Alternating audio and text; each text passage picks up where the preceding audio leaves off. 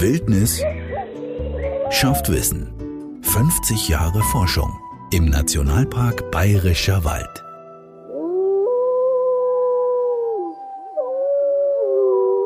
Wer in abgelegenen Gebieten im Bayerischen Wald unterwegs ist, der kann es mitunter hören. Das Wolfsgeheul und die typischen Schreie vom Luchs. Er kennt diese Rufe wie kein anderer hier im Nationalpark. Dr. Marco Heurich. Er hat sich vor allem der Wildtierökologie verschrieben und erforscht die beiden größten Raubtiere im Nationalparkgebiet. Mit ihm lege ich mich heute auf die Lauer, auf der großen Aussichtskanzel im Tierfreigelände bei Neuschenau. An diesem nebligen Wintertag ist von den Luchsen im Gehege allerdings nichts zu entdecken. Und selbst wenn jetzt der Luchs 100 Meter vor uns liegen würde, würden wir ihn kaum erkennen können. Das ist halt auch das Reizvolle an unseren Gehegen. Man muss sich wirklich anstrengen, um auch die Tiere sehen zu können und zur richtigen Zeit auch kommen und vielleicht auch mehrmals kommen. Wann hat man denn hier die besten Chancen, die Luchse hier wirklich zu sehen live? Ja gut, Luchse sind natürlich dämmerungs- und nachtaktiv. Deswegen sind tagsüber, gerade um die Mittagszeit, da schlafen die meistens und dösen oder machen Fellpflege, da sieht man die selten. Aber morgens, früh oder abends, da sind die besten Chancen, die Luchse auch aktiv zu sehen. Gerade so in der Herbstphase, wenn das Laub verfärbt ist oder auch im Sommer, wenn jetzt quasi das Licht äh, durch den Bestand scheint und man hat einzelne Lichtflecken am Boden, das sind die Luchse perfekt getarnt durch die großen Punkte und die Farbe halt auch im, Sommer eher rot-braun und im Winter dann auch grau gefärbt, eher im Winterpelz. Da verschwinden die eigentlich in ihrer Umgebung. Und selbst wenn die äh, in ihrem Tageslager liegen, es kann durchaus auch in der Nähe von einem äh, Wanderweg sein, dann sieht der Luchs uns, aber wir sehen den Luchs nicht. Es kann einem durchaus passieren als Wanderer, oder was, dass mir da vielleicht mit ein bisschen Glück der Luchse ja, von Weg Man hat auch immer wieder Beobachtungen, dass Wanderer Luchse gesehen haben. Also ich war vor, äh, im letzten Jahr war ich mit einer Gruppe aus der Mongolei unterwegs, äh, aus dem Partnernationalpark und erst haben wir uns im Eisenbahnhaus getroffen, dann haben wir uns ins Auto gesetzt, sind äh, Richtung äh, Rachel-Diensthütte gefahren und dann habe ich mich gefragt, warum kommen die nicht, warum kommen die nicht hinterher mit ihrem eigenen Auto?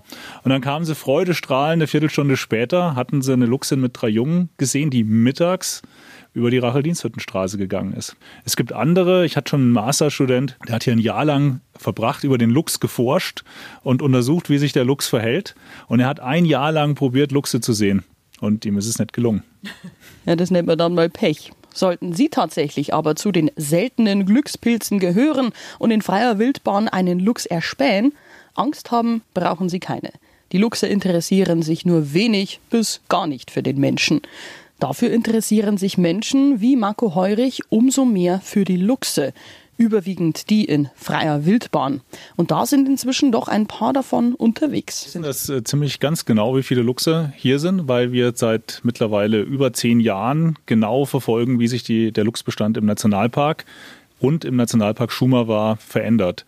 Das heißt, wir haben ein gemeinsames Projekt mit Fotofallen, wo wir jedes Jahr zwischen September und Dezember Fotofallen rausstellen und dann gucken, was uns vor die Linse läuft. Gibt es da Zahlen? Wir hatten jetzt im letzten Winter hatten wir 28 adulte und subadulte Tiere. Man kann die quasi im Winter nicht mehr genau unterscheiden, was ist jetzt ein älteres Tier, was ein junges Tier, weil die relativ schnell wachsen. Und im Jahr davor hatten wir 29. Das war also der absolute Rekord plus 20 Jungtiere die in einem Jahr geboren wurden. Das war auch absoluter Rekord. Normalerweise sind das eher so sieben bis zehn. Aber die Population hat sich die letzten Jahre sehr erfreulich entwickelt. Als wir angefangen haben, hatten wir nur 16 Luchse, die wir fotografiert haben, plus die Jungtiere. Seit dem Jahr 1970 gibt es im Nationalparkgebiet wieder frei lebende Luchse. Wobei die nicht ganz freiwillig von Tschechien damals nach Bayern eingewandert sind. Ja, der ist äh, zugewandert über Tschechien, so könnte man es darstellen. Das ist so quasi eine der Geschichten, die der Nationalparkverwaltung lange schon nachhängt.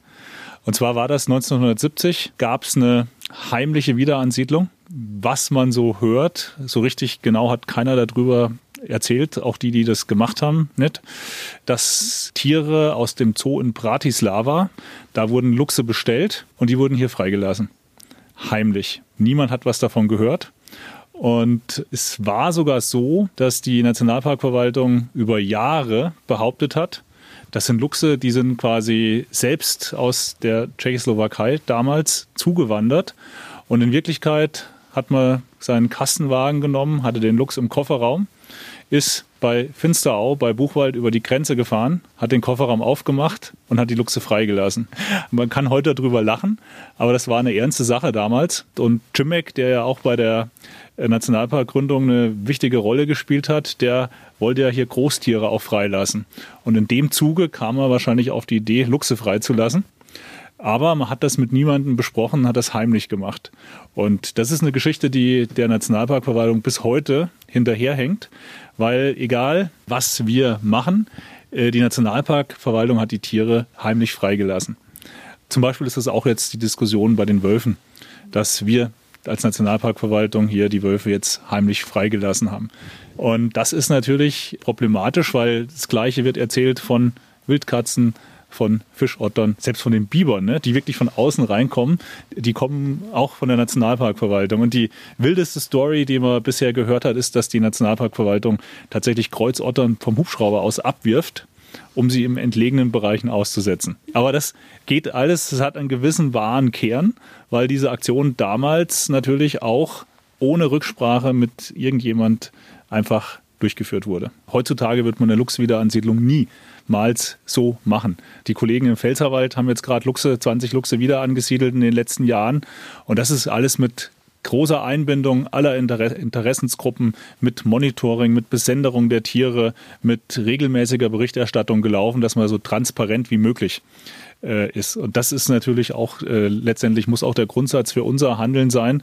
Und man kann den Leuten damals äh, nur quasi, sagen wir mal, zugute halten, dass sie es gut gemeint haben und dass sie quasi die erste Wiederansiedlung tatsächlich in Mitteleuropa war hier im Bayerischen Wald. War nicht ganz erfolgreich. Äh, erstens waren es viel zu wenig Tiere, fünf bis sieben, die freigesetzt wurden. Und äh, in den Folgejahren gab es viele Verluste. Also tot gefundene Tiere, äh, Wilderei in dem Bereich, sodass der Bestand wirklich stark zurückging. Bis auf wenige Tiere, die sich auch quasi im Grenzbereich gehalten haben. Und erst durch die Wiederansiedlung, die die tschechoslowakischen Kollegen zwischen 1981 und 87 gemacht haben, die haben nämlich 17 Tiere freigelassen. Seitdem haben wir tatsächlich Luchse. Im gesamten Böhmerwaldgebiet streifen, so schätzen die Forscher, inzwischen wieder über 100 Tiere durch die Wälder. Allerdings könnten es noch viel mehr Tiere sein, wie Marco Heurich traurig feststellen muss. Wilderei ist nach wie vor ein großes Thema und hat die Luchse immer wieder auch in die Schlagzeilen gebracht. Das ist natürlich äh, schon erschreckend. Und wir haben ja die ersten Luchse schon um 2000 tot gefunden. Das war in damals Forstamt Neureichenau, wo man auf den Luchs sowohl mit Schrot als auch mit einer Kugel geschossen hat. Dann gab es eine besenderte Luchsin, die war sehr bekannte, die war ein richtiger Medienstar, die Tessa die wir ein Jahr lang äh, verfolgt haben und quasi am Ende dieses Jahres haben wir sie tot gefunden vergiftet. Das heißt, äh, wir haben das Reh gefunden, an dem sie gefressen hat.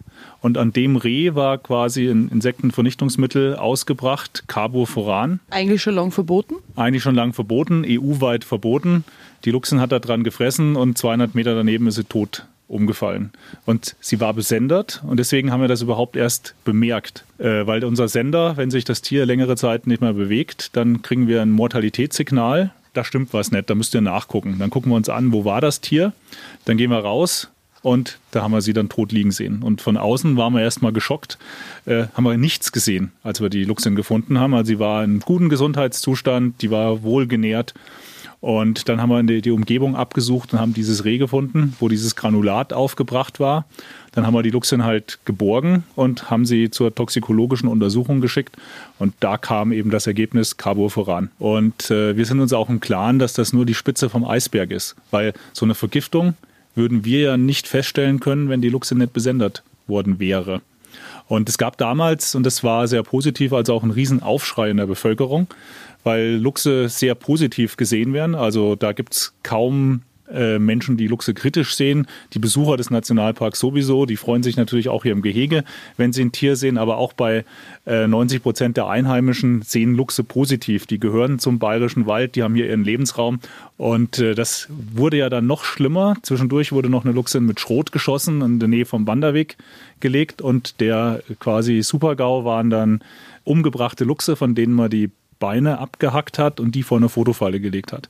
Und da hat dann auch die Polizei äh, durchgegriffen, hat Fahndungsplakate erstellt. Das Umweltministerium hat auch eine Belohnung ausgesetzt. Dieses starke Auftreten der Polizei in dem Fall hat auch dazu geführt, dass sich die Situation in den letzten Jahren verbessert hat. In diesem Fall wurde ja auch ein Jäger tatsächlich vor Gericht angeklagt. Weil man es ihm aber nicht 100%ig nachweisen konnte, ist der Mann in zweiter Instanz freigesprochen worden.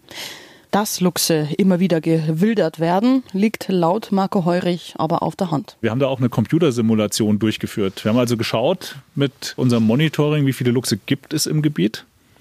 Dann haben wir gewusst, wie viele Luchse wurden ausgesetzt, nämlich 17. Und dann haben wir geschaut, wenn wir die Luchsbiologie in einer Computersimulation einbauen, also die kriegen halt 2,3 Kinder, die Streifgebiete sind so und so groß, wir können auch den Lebensraum hier einbauen und auch die Sterblichkeit und haben dann quasi diese Luchse ausgesetzt und haben geguckt, wie entwickelt sich die Population.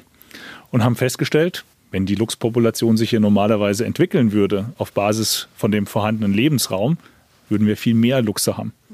Und dann haben wir die Mortalität in dem Modell immer weiter hochgeschraubt, um zu sehen, wie viele Luchse müssen denn eigentlich sterben, um diese niedrige Population, die wir hier im Gebiet haben, zu erreichen. Und da kam er auf quasi eine unbekannte Mortalität von 10 bis 15 Luchsen pro Jahr. Wie groß ist denn der Einfluss des Straßenverkehrs? Der Straßenverkehr war schon berücksichtigt, weil wir ja doch relativ genau wissen, wie viele Tiere überfahren werden. Die werden ja in der Regel gemeldet, wenn jemand einen Luchs überfährt.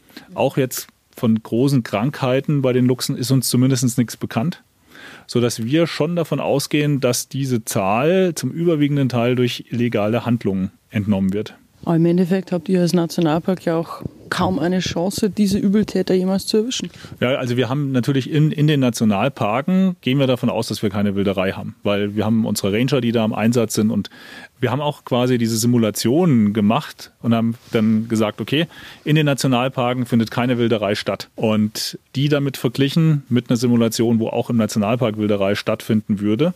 Und haben dann festgestellt, wenn es die Nationalparke nicht gäbe, wären die Luchse mit sehr großer Wahrscheinlichkeit bereits ausgestorben. Und das eigentlich bei einem Tier, das eigentlich eine wirklich hohe Akzeptanz hat in der Bevölkerung. Also es schockiert mich gerade. Ja, Genau, mehr kann man dazu nicht sagen. Also das ist insgesamt eine hohe Akzeptanz. Es gibt jetzt auch, die Luchse sind nicht gefährlich. Es ist ja nicht so, dass jetzt ein Luchs irgendwann mal irgendeinen Menschen quasi bedroht, Aggressivität gezeigt hätte. Im Gegenteil, ne? wenn man im Nationalpark unterwegs ist, es kann passieren, das ist zwar ein Sechser am Lotto, aber es kann passieren, dass einem ein Luchs vor einem über den Wanderweg geht oder über die Vorstraße läuft. Und die Luchse interessieren sich dann auch nicht für die Menschen. Wir kennen auch Luchse, die quasi unterm Hochsitz rumgelaufen sind, dann gefilmt wurden, dann gucken die halt mal hoch, sind vielleicht ein bisschen verunsichert und denken, was ist denn da oben los und laufen dann wieder gemütlich weiter. Und auch Schäden an Nutztieren gibt es eigentlich nur ganz selten. Man kann die ja, Motive solcher schrecklichen Taten eigentlich nicht verstehen, aber man kann nur Mutmaßungen eigentlich anstellen, dass möglicherweise sich manche Jäger einfach um ihre Jagdtrophäen betrogen sehen, wenn da ein Luchs unterwegs ist. Ja, also wir haben jetzt keine Untersuchungen hier aus der Region, aber die tschechischen Kollegen, die haben Befragungen gemacht unter Jägern und äh, haben zum Beispiel die Frage gestellt, kennen Sie einen anderen Jäger, der schon einen Luchs gewildert hat? Und da haben 30 Prozent der befragten Jäger haben gesagt, ja. Die Kollegen sind dann noch ein Stück weiter gegangen und haben dann gefragt, haben Sie selber schon einen Luchs getötet? Und da haben 10 Prozent Ja gesagt. Und die haben auch geschaut, was sind denn die Motive, warum? Und da war in der ersten äh, Befragung, das war so ungefähr vor zehn Jahren, da war das Hauptmotiv die Konkurrenz. Also der Luchs frisst Rehe. Und nachdem jetzt die Befragung wurde jetzt nochmal wiederholt und da hat sich das geändert gehabt, da war dann plötzlich die Trophäe der Hauptgrund für das Wildern des Luchses. Wie wohl gesagt, das war eine äh, Umfrage unter tschechischen Jägern. Wie die Situation auf der bayerischen Seite ist, was da die Motivation ist, da kann man nur drüber mutmaßen. Vermutlich sind es aber auch ganz ähnliche Motive. Denn Luchse haben riesige Reviere und kommen auf ihren Streifzügen auch in Gebiete außerhalb der Schutzzonen. Und auch dort gehen sie auf Beutezug. Ja, der Luchs ist äh, der effektivste Jäger schlechthin weil der Luchs ist durch seine Tarnung und seine katzenartige Bewegung, ist er jetzt nicht jemand, der den, auf den Tieren auf großer Strecke hinterher rennt, sondern der versteckt sich oder er pirscht sich an. Das heißt, die Luchse können das ganz genial, dass sie sich langsam dem Beutetier nähern, sich wieder ducken, bis sie ziemlich nah an das Reh, das ist das Hauptbeutetier, rangekommen sind. Dann setzen die zum Spurt an Und bevor das Reh überhaupt merkt, was ihm passiert, ist der Luchs schon am Reh und gezielter Biss in die Kehle und innerhalb von wenigen Sekunden ist das Beutetier tot. Wie viele Rehe jagt dann so ein einzelner Luchs? Ja, so als Faustzahl über alle Luchse hinweg kann man sagen, ein Reh pro Woche. Das ist so die Größenordnung.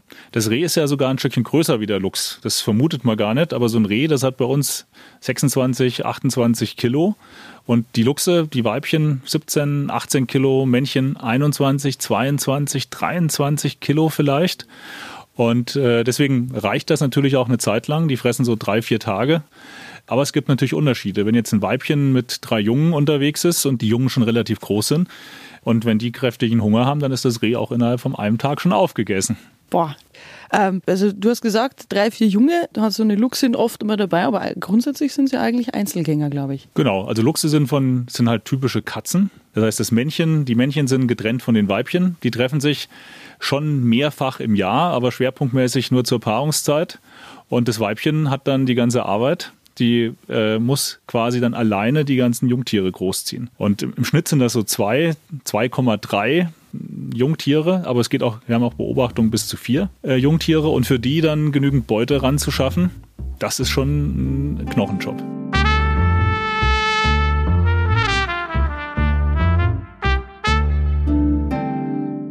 Ein richtiges Familienleben also pflegen die Luchse eher weniger.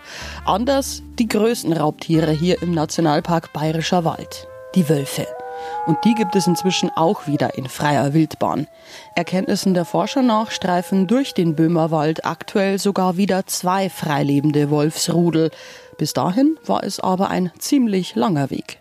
Der Nationalpark hat ja eine lange Wolfstradition, sage ich mal, weil wir das Wolfsgehege haben. Und da hat ja der berühmte Wolfsforscher Erik Ziem, der hat ja hier gearbeitet.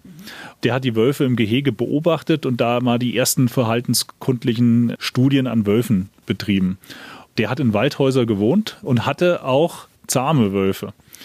Und war da natürlich das große Gespräch, auch zu der Zeit, äh, weil er dann morgens mit seinen zahmen Wölfen von Waldhäuser dann auch hier ins Tierfreigelände gelaufen ist. Das war so der Start mit dem Wolf hier im Bayerischen Wald. Und da gab es ja auch 1976 schon einen ersten Ausbruch.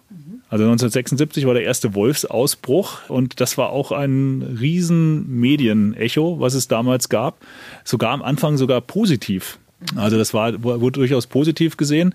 Und nachdem sich die Wölfe dann in der Gegend äh, verteilt hatten und es erst keine Konflikte gab, war das auch okay. Aber es war dann irgendwann ein Zwischenfall in Forstwald, wo einer der Wölfe ein Kind in den Hintern gebissen hat. Und das hat dann zur Folge gehabt, dass da die Bundespolizei angerückt ist und die Bereitschaftspolizei und man dann tatsächlich die ganzen Wölfe dann auch getötet hat. Muss man aber auch sagen, das ist ein atypisches Verhalten, sowas. Wahrscheinlich erklärbar dadurch, dass es Gehegewölfe waren. Das ist mit Sicherheit dadurch erklärbar, aber wir hatten auch bei dem Wolfsausbruch 2012, da gab es ja auch schon mal einen Wolfsausbruch äh, bei uns. Wir sagen spaßeshalber, jeder Nationalparkleiter hat mal einen Wolfsausbruch, also einen bei Bibelrieter, einen bei Sinner, einen bei Leivel. Und das führt äh, halt dazu, dass die Tiere natürlich an Menschen gewöhnt sind, aber wir haben auch die Beobachtung gemacht, dass die Wölfe dann gefüttert wurden. Und das ist natürlich was, was man auf keinen Fall tun sollte, weil Wölfe sind wilde Tiere, die können uns gefährlich werden. Und das Schlimmste, was wir dem Wolf antun können, ist den Wolf füttern. Das heißt, das kann dazu führen, dass die in die Nähe von Häusern kommen, in die Nähe von Menschen kommen, um Futter zu betteln. Und deswegen gibt es jetzt auch im Bundesnaturschutzgesetz ein Fütterungsverbot. Wölfe dürfen nicht gefüttert werden, das ist gesetzlich verboten. Äh, weil normalerweise, und das sehen wir auch an unseren Wölfen, die verhalten sich sehr heimlich. Das heißt, die haben eigentlich die Gebiete als Lebensraum bislang im Nationalpark rausgesucht oder in den Nationalparken, weil die ja grenzüberschreitend unterwegs sind, die wirklich am weitesten von allen Ortschaften entfernt sind. Da gibt es auch fast gar keine Hinweise, dass jetzt Besucher irgendwo einen Wolf gesehen hätten. Das gibt es nicht. Das heißt, eigentlich sind wir komplett auf unsere Fotofallen angewiesen, dass wir die Wölfe sehen oder dass wir im Winter tatsächlich Spuren sehen. Um quasi auch mehr Informationen von den Wölfen zu kriegen, können wir dann halt auch andere Spuren wie Losung nutzen oder Urin um auch rauszukriegen, um welchen Wolf handelt es sich denn. Und erstmals ging dann tatsächlich 2015 ein Wolf in eine Fotofalle. Und die Arbeit für die Wissenschaftler ging dann erst richtig los. Das war natürlich schon ein Wahnsinn, wo wir gesagt haben, was ist denn jetzt los? weil wir doch relativ weit weg von den nächsten Wolfsvorkommen sind. Und wir haben dann auch kurze Zeit später haben wir eben eine Losung gefunden, die haben wir genetisch analysieren lassen und siehe da, ein Männchen aus der italienischen alpinen Population ja, ein Italiener, der hier zugewandert ist. Und das ist bei Wölfen ist das nicht ungewöhnlich. Also Luchse wandern nicht so weit, aber Wölfe wandern durchaus mal 1000 Kilometer. Das ist jetzt für Wölfe nicht ungewöhnlich.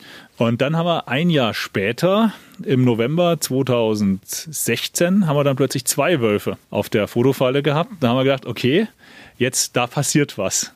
Wenig später haben wir dann auch genetisches Material gekriegt und haben festgestellt, zentraleuropäische Population, also eine Polin. Und beide Populationen, die zentraleuropäische und die alpine, treffen sich hier im Bayerwald. Ja, schön in der Mitte. Eine tolle Geschichte. Und ist ja auch, muss man sagen, dann gut für die Genetik. Ist für den genetischen Austausch natürlich hervorragend. Und dieser Abdruck oder diese Vermischung der italienischen und der zentraleuropäischen Population, die haben natürlich auch alle Nachkommen hier. Und ein Jahr später war es dann soweit, da haben wir dann tatsächlich die ersten Welpen nachgewiesen. Und äh, das waren auch die ersten Welpen na, seit 150 Jahren, die überhaupt in Bayern geboren wurden. Und das zweite Wolfsrudel äh, wurde ja dann, wie du schon gesagt hast, heuer dann festgestellt. Genau, das wurde in dem Jahr festgestellt, aber davor war die Situation noch ein bisschen unübersichtlich, weil wir irgendwann das Weibchen, also die Polin, nicht mehr nachweisen konnten. Die war verschwunden und auch, also sie hatte vier Junge im, im ersten Jahr. Zwei von den Jungtieren sind auch relativ plötzlich abgewandert. Ein Männchen ist im Truppenübungsplatz in Thüringen dann wieder nachgewiesen worden und ein Männchen ist tatsächlich über Sachsen bis nach Hamburg gelaufen und da tragischerweise vom Auto überfahren worden. Und da wissen wir nicht, was da in dem Rudel passiert ist.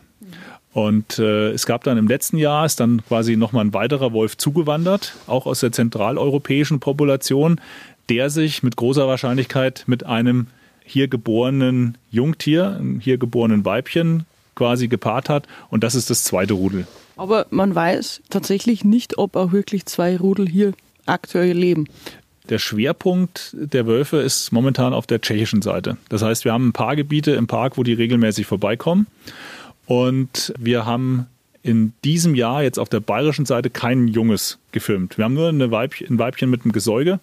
Und die tatsächlichen Nachweise der Jungen, die liefen auf der tschechischen Seite. Da gibt es nämlich auch ein Wolfsgehege in Zrini und da haben die vorbeigeschaut. Und dabei sind die Jungen dann auch gefilmt worden. Und die anderen Jungen hat man durch Heulen mhm. festgestellt. Das heißt, wenn man rausgeht und heult, da wo die Wölfe sind, da kann es dann sein, dass man eine Antwort kriegt. Und äh, die Jungen hört man dann natürlich, weil die dann so ganz hoch rumheulen, also wie so, wie so kleine Welpen, wie so kleine tapsige Hunde. Und dieser Nachweis ist dann quasi dieses Jahr im Frühsommer hat der geklappt. Also du gehst dann quasi als Forscher wirklich in so ein Wolfsgebiet rein, wo man vermutet, dass die Populationen sich rumtreiben und dann beginnst du einfach zu heulen. Genau, das ist so quasi, das ist so eine alte Methode, Wölfe nachzuweisen und da kann es sein, dass die antworten. Wir haben das auch hier im Wolfsgehege, wenn in Neuschönau äh, samstags mittags um 12 die Sirene heult, dann kommt es ja auch vor, dass die Wölfe teilweise mitgeheult haben. Da gibt es auch quasi Forschungsansätze, die versuchen dann die individuellen Tiere anhand von ihrem Ruf zu erkennen. Das also ähnlich wie bei den Wahlen im Endeffekt. Ähnlich wie bei den Wahlen, dass man das versucht zu erkennen. Äh, das ist jetzt noch nicht ganz ausgereift, aber wäre natürlich eine schöne Monitoring-Methode, weil wir ja auch in jedem Jahr rauskriegen wollen, wie viele Wölfe, wie viele Jungen sind auch geboren, wie viele Wölfe gibt es. Aber bislang ist halt die Genetik die beste Methode, weil dann weiß ich, das ist das Tier. Und eben sogar, wenn er nach Hamburg läuft, weiß ich, das ist ein Bayerwaldwolf, der jetzt nach Hamburg gegangen ist was den Nationalpark im Übrigen auch mal wieder in die Schlagzeilen gebracht hat. Wobei man sagen muss, den Größenwirbel hat es um die Wölfe in den beiden Tierfreigeländen im Nationalpark gegeben. Gleich dreimal sind aus denen schon Wölfe ausgebrochen, zuletzt 2017 in Ludwigsthal. Damals öffnete jemand Unbekanntes das eigentlich massiv gesicherte Tor zum Gehege und fast alle Tiere büchsten aus. Mit gravierenden Folgen. Äh, wir haben dann halt versucht, die einzufangen mit verschiedensten äh, Methoden. Erstmal wieder versuchen reinzulocken. Das hat leider nicht geklappt. Wir haben auch Fallen aufgestellt, aber Wölfe sind halt extrem intelligent, misstrauisch. Auch wenn sie an Menschen gewöhnt sind, ist es sehr schwierig, Wölfe zu fangen. Das ist mit den Luchsen viel einfacher. Und äh, da hatten wir aber auch den Fall, dass ein Wolf sich durchaus aggressiv gegenüber Besuchern äh, verhalten hat. Der wurde dann von uns dann quasi äh, erschossen und auch ein, ein, zweites Tier. Und ein drittes Tier ist uns gelungen, dann tatsächlich zu fangen nach einiger Zeit. Und dann gab es noch eine Wölfin, die hat so eine Blutspur hinter sich hergezogen. Die hat äh, quasi mehrere Schafe getötet. Vom Ludwigstal ist die in den vorderen Bayerischen Wald Richtung St. Engelmar und dann Richtung Passau. Auch in Passau hatte sie hinter am Haus, weil die ja an Menschen gewöhnt ist, ein Schaf gerissen und ist dann nach Österreich gelaufen und wurde da nochmal dabei erwischt, wo sie ein Huhn getötet hat. Und danach hat sich die Spur äh, verloren. Und wir hatten ein Tier, das alte Männchen, das äh, haben wir danach nie wieder gesehen. Also das ist äh, abgewandert. Aber unsere Tiere haben, sind klar zu unterscheiden von den wilden Wölfen, weil die einen bestimmten Haplotyp, das ist also ein Gen, haben, das nur die Wölfe in den Karpaten haben. Und unsere Wölfe hier, äh, die kommen entweder aus den Alpen, also aus der alpinen Population oder aus der zentraleuropäischen, sprich der Osten Deutschlands oder der Westen. Also die Zugewanderten. Die Zugewanderten. Und deswegen können wir diese Tiere, die hier ausgebüxt sind und diesen einen Wolf, den wir nicht mehr gefunden haben, die, den könnten wir definitiv von den anderen unterscheiden, aber der ist nie nochmal aufgetaucht. Hat es da nicht auch einen gegeben, der von der Waldbahn überfahren worden ist? Das war der allererste, genau. Der erste Wolf, der aus dem Gehege rausgekommen ist, der ist von der Waldbahn überfahren worden. Ja, leider hatte der Ausbruch von Ludwigsthal keine guten Folgen für die Gehegewölfe. Den Artgenossen in freier Wildbahn ergeht es zum Glück besser zeigen die Ergebnisse der Forscher. Die finden ihre Tiere übrigens nicht nur an völlig abgelegenen Orten im Nationalpark. Ähnlich wie der Mensch nutzen auch die Raubtiere Fuchs, Wolf und Luchs Wanderwege, um weitere Strecken zurückzulegen. Und das macht sich Marco Heurich zunutze. Die Fotofallen stellen wir dann halt vor allem auch an Kreuzungspunkte, wo einfach mehrere Wanderwege oder Vorstraßen zusammenkommen. Und da ist die Wahrscheinlichkeit halt auch am größten, dass Luchse oder Wölfe vorbeikommen. Und Wölfe, die neigen dann halt auch dazu, dass sie an diesen Plätzen dann äh, markieren. Da kacken die halt quasi einfach hin. Und dann müssen wir da nur hingehen. Wir rollen dann quasi die Losung ab. Das ist so ähnlich wie dieser Speicheltest bei Corona mit diesen Stäbchen. Rollen wir die ab, um Darmzellen zu kriegen, senden die ins Labor und wissen dann, um wen es sich handelt. Faszinierend. Eigentlich war es interessant, meinen Hund auszubilden, dass er also Wolfsspuren findet. Das machen wir. Also nicht, nicht, nicht wir, sondern es gibt einen österreichischen Verein für Naturschutzhunde. Und da werden die Hunde im Naturschutz für alle möglichen Fragestellungen eingesetzt und ausgewählt und ausgebildet. Also es gibt Hunde, die können nach bestimmten seltenen Käfern suchen. Es gab auch schon den Ansatz, nach Borkenkäfern zu suchen, vom Borkenkäfer befallene Bäume. Und äh, wir haben auch schon quasi vor zwei Jahren haben wir so eine Aktion gemacht, weil Luchslosung ist extrem schwierig zu finden. Katze, ja, die Wölfe, die lösen sich da am Weg, das sieht man dann. Aber die Luchse, die verscharren eher ihre Losung oder sie setzen sie in der Umgebung von ihrem Tageslager oder von ihrem Riss ab. Und wir wissen natürlich nicht, wo die Risse jetzt im Wald genau sind. Deshalb ist das für uns schwierig. Und deswegen haben wir genau diesen Einsatz gemacht mit Naturschutzhunden. Und ich hätte nie gedacht, dass man so erfolgreich sein kann. Am Anfang dachte ich mir, ja Gott, das ist wie die Suche nach einer Nadel im Heuhaufen. Ein oder zwei Luchse pro 10.000 Hektar. Wie finde ich denn da Losung? Unmöglich. Dann kam die Laura Hollerbach vom Senckenberg-Institut, die da einen Hund hat, der dafür ausgebildet ist. Die war einen Monat hier im Park unterwegs und danach hatte sie 40 Luchslosungen und fünf Wolfslosungen gefunden. Ist ja genial, dass es ja. sowas gibt. Ja, ja. Und das wollen wir nächstes Jahr auch wieder machen, weil ein großes Problem, um jetzt nochmal zu den Luchsen zurückzukommen, ist die Genetik der Luchse. Weil unsere Luchse sind isoliert seit 1970 und den 80er Jahren gehen alle Nachkommen auf diese 17 Luchse zurück, die auf der tschechischen Seite ausgesetzt wurden. Und was wir sehen, ist, dass die genetische Variabilität nach unten rauscht. Und sie haben auch schon einen sehr hohen Inzuchtkoeffizient, weil sich natürlich Kinder mit Vätern und so weiter und Verwandten auf jeden Fall paaren und äh, das natürlich auch ernstzunehmende Konsequenzen für die ja, Fitness der Population hat, dass sie halt vielleicht weniger Junge kriegen, die Junge weniger lebensfähig sind. Und da gibt es Beispiele aus Kroatien und Slowenien, dass da die Luchspopulation zusammengebrochen ist die letzten Jahre. Und die machen Genetic Restoration, das heißt, die holen Luchse aus den Karpaten, setzen die da aus, um ihre Luchse wieder aufzupäppeln. Und wäre das der Nationalpark dann wahrscheinlich auch irgendwann mal denkbar, wenn es so noch rasant nach unten geht. Wir, wir beobachten halt jetzt, wie sich die Situation entwickelt. Dafür setzen wir die Hunde ein und gleichzeitig haben wir dieses Computersimulationsmodell auch aufgebohrt äh, und haben da auch die Genetik drin. Und da können wir zum Beispiel auch simulieren, wenn wir jetzt dann einen Luchs aus der Karpatenpopulation hier in den Bayerwald ausbringen, reicht das dann schon aus, um die genetische Vielfalt zu steigern?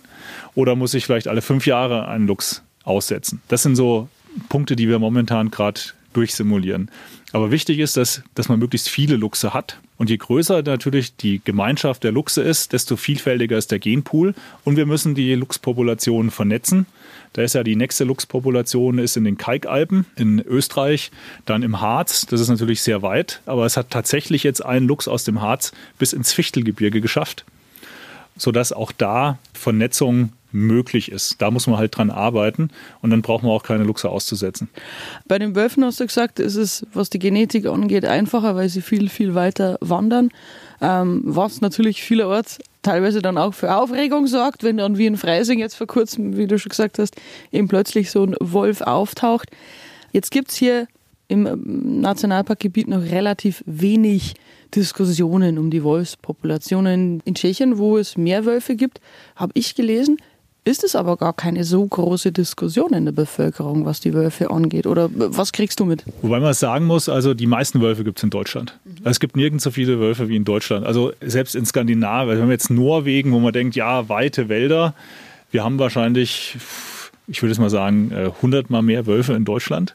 Also in Deutschland haben wir die stärkste Wolfspopulationsentwicklung in ganz Mitteleuropa. Und die Diskussion, natürlich gibt es Diskussionen um den Schutz von, von Nutztieren, ganz klar. Aber seit 2000 wurde, wurden die ersten Welpen in Deutschland geboren und es ist nie was passiert. Also Angriffe auf einen Mensch. Und auch da ist es dann notwendig, wenn jetzt zum Beispiel Wölfe gefüttert werden und sich an Menschen gewöhnen, das ist das Problem. Da gab es zum Beispiel im Truppenübungsplatz in Munster, wo sich die Wölfe wieder angesiedelt haben, haben vermutlich Soldaten während ihrem Training Wölfe gefüttert. Und die haben sich dann sehr aufdringlich verhalten. Die sind dann neben dem Trecker hergelaufen. Und da muss man dann halt auch quasi äh, von staatlicher Seite aus handeln und dann äh, werden diese Wölfe halt getötet. Klar, auch wenn die Wölfe jetzt selber nichts dafür können. Aber da muss man natürlich die Gefahr für Menschen, die muss man ausschließen, weil es wäre nichts schlimmer für die Wölfe im Allgemeinen, als wenn jetzt irgendwo in Deutschland jemand vom Wolf gebissen worden wäre. Und auch Übergriffe auf Nutztiere sollen möglichst schon vorher verhindert werden. Momentan haben wir keine Konflikte. Also auf der bayerischen Seite ist noch kein einziges Schaf gerissen worden, nur auf der tschechischen Seite. Aber wenn natürlich mehr Wölfe da sind, dann ist es auch wichtig, dass man die ganzen Nutztiere, dass man die auch schützt. Und dazu gibt es auch mittlerweile eine Förderrichtlinie in Bayern, sodass auch dieses ganze Gebiet hier, wo die Wölfe hinkommen könnten, da bekommen die Nutztierhalter dann quasi auch eine Unterstützung, äh, wenn sie quasi wolfssichere Zäune anschaffen oder auch Herdenschutzhunde werden auch gefördert.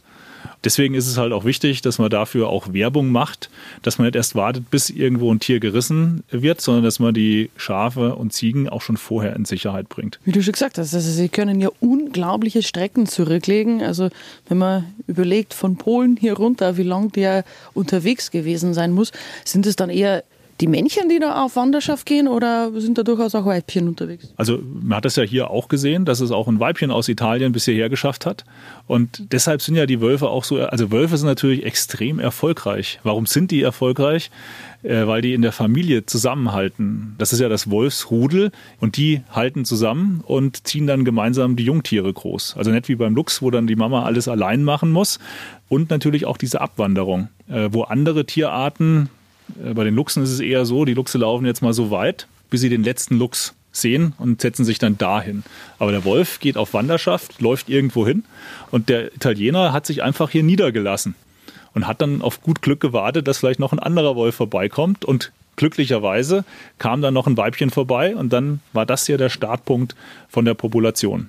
Und die deutsche Population, die steigt mit 30 Prozent in jedem Jahr. Also das ist äh, massiv. Wie viele, wie viele Wölfe hätten dann jetzt hier theoretisch im Nationalparkgebiet Platz? Man muss ja auch sagen, die haben ja auch ein Riesengebiet, wo sie ja quasi auch ihre Reviere haben. Ja, also ich meine, so ein, so ein Wolfsrudel hat auch ein Streifgebiet von 20, 30.000 Hektar. Sodass äh, unserer Einschätzung nach jetzt, also hier im Kernbereich der beiden Nationalparke, zwei Wolfsrudel leben können. Hängt aber auch immer von der Beutetierdichte zusammen. Das heißt einfach, je mehr Rehe und Hirsche es irgendwo gibt und Wildschweine, desto mehr Wölfe können da auch leben. Wie viele Wölfe genau im Böhmerwald leben können, zusammen mit dem Mensch, das muss sich erst noch zeigen. Forscher wie Marco Heurich werden das aber weiter ganz genau im Blick behalten und vielleicht auch noch weitere spannende Ergebnisse liefern können. Wildnis schafft Wissen. 50 Jahre Forschung im Nationalpark Bayerischer Wald. Als Podcast auch in voller Länge auf unserradio.de und auf der Homepage des Nationalparks Bayerischer Wald.